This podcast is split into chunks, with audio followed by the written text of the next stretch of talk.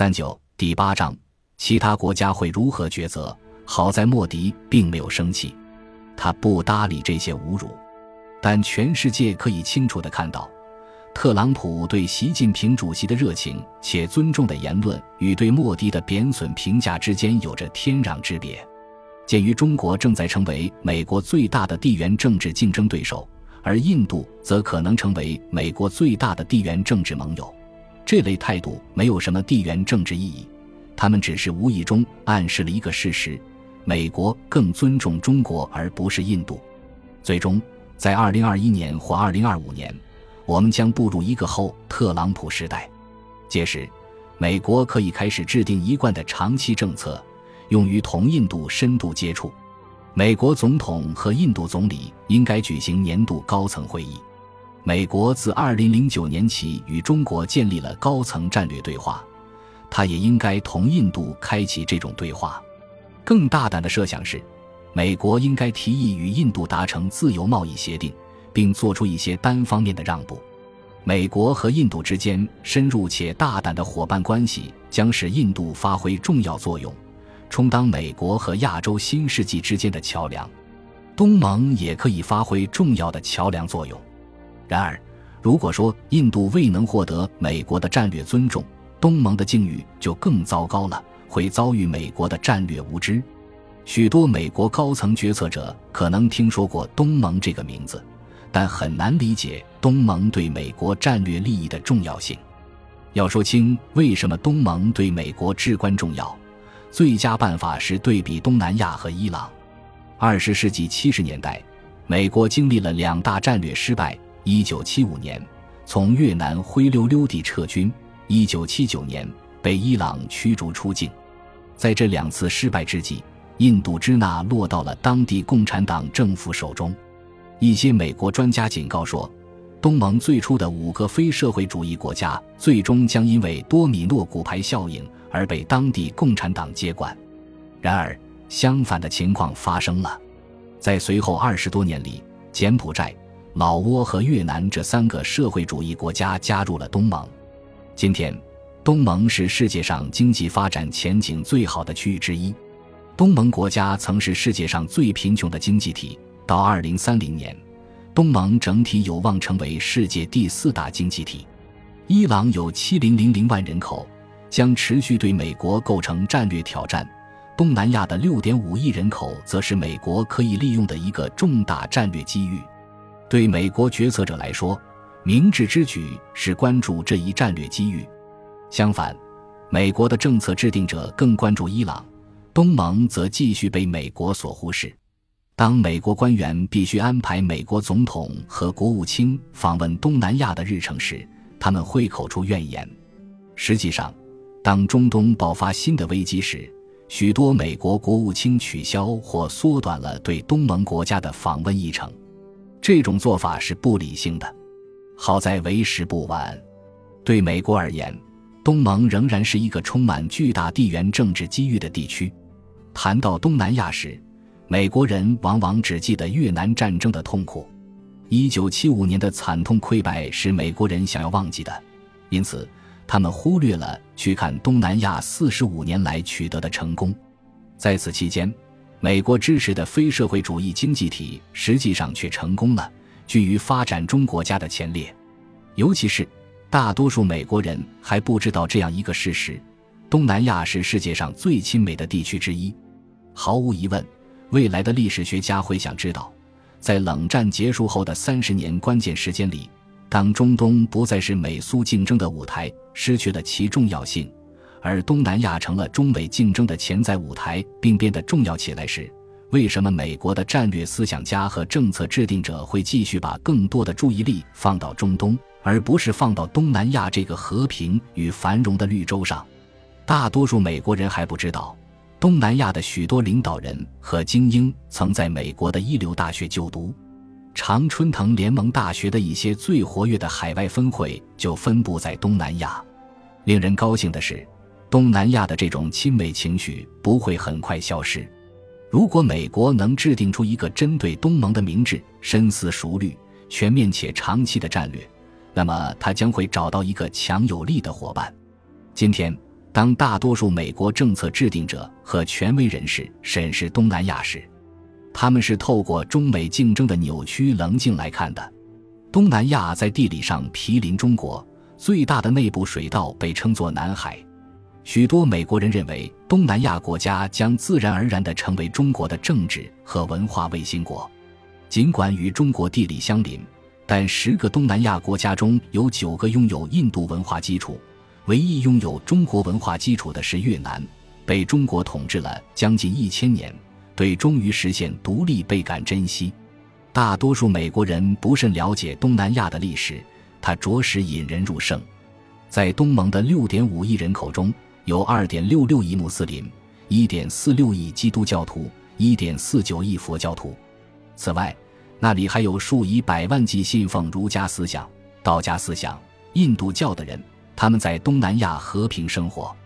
事实上，冷战结束后，美国对东南亚的忽视可能帮助了该地区发展。这个观点会立即招致美国决策者的质疑。然而，对美国在中东地区无谓的战争中浪费的数万亿美元产生的结果进行清醒的评估，应该可以向未来的美国决策者证明：少就是多。忽视也不等于完全不接触。美国虽然从东南亚所有的军事冲突中撤身，但仍与东盟保持着外交接触。诚然，美国人的注意力是不连贯的，也无法被预测。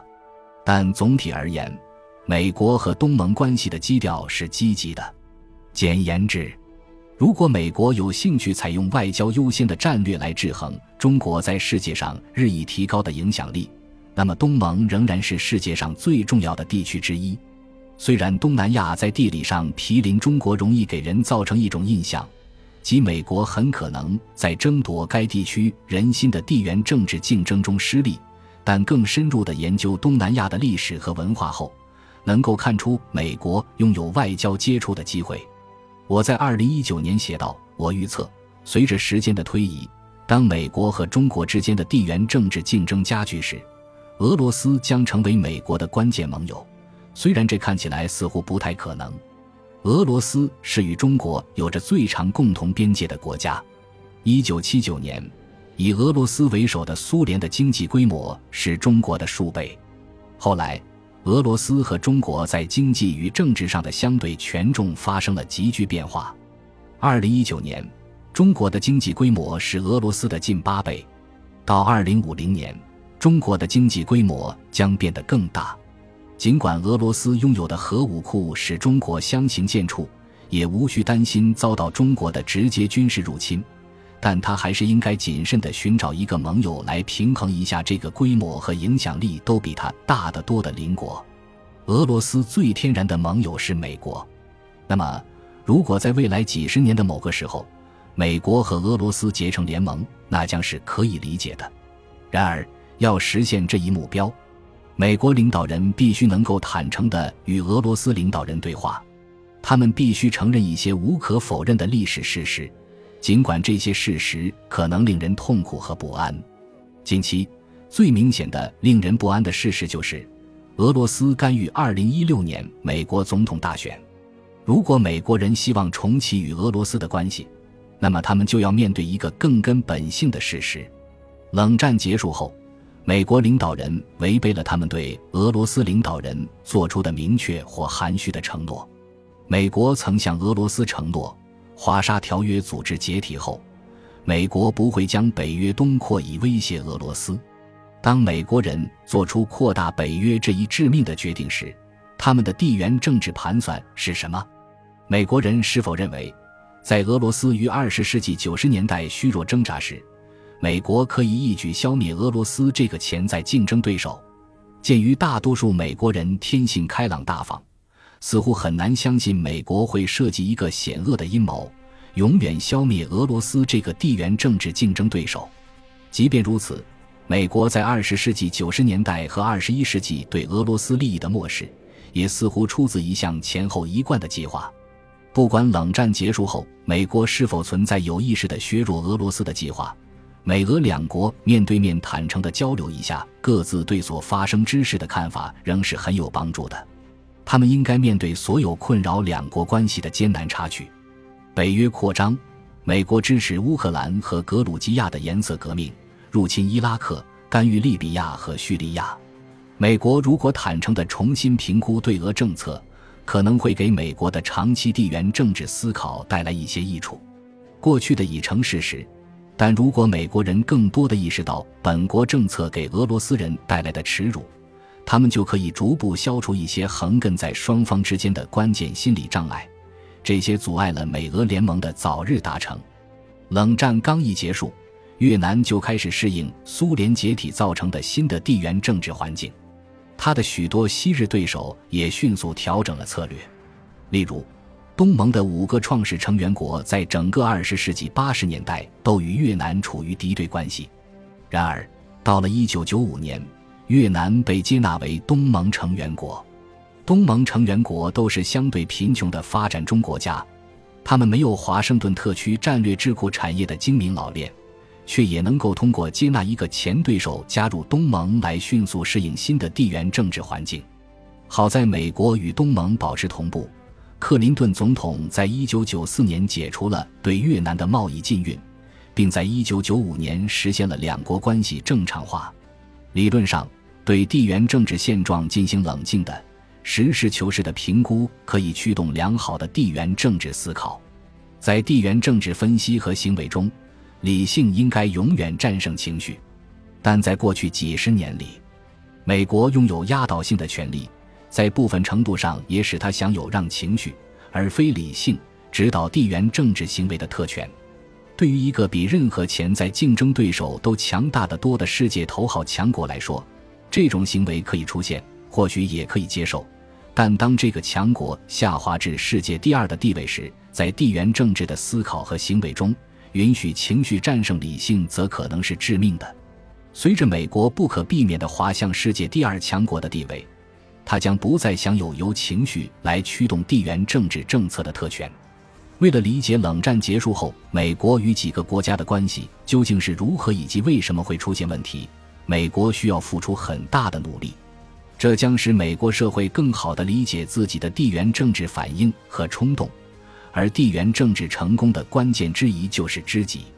如果美国能对自己在与其他国家关系中所采取的积极行动和犯下的错误有良好的认识，那么他在未来的对华地缘政治政策中就不太可能犯下严重的错误。美国做对的地方比做错的多，因此。美国与世界上大多数国家都保持着相对良好的关系，但美国确实犯下了一些不必要的、令人痛苦的错误，尤其是在与伊斯兰世界和俄罗斯的关系上。简言之，现在的情形与冷战时期不同了，但是绝大多数国家对成功的美国，而不是对失败的苏联，表现出了更多的同情。在新的中美竞争中。类似的结果是否会出现，还远未可知。大多数国家将会以这种或那种方式防范风险。如果中国和美国都想赢得其他国家的支持，就必须学会进行一种更复杂的博弈。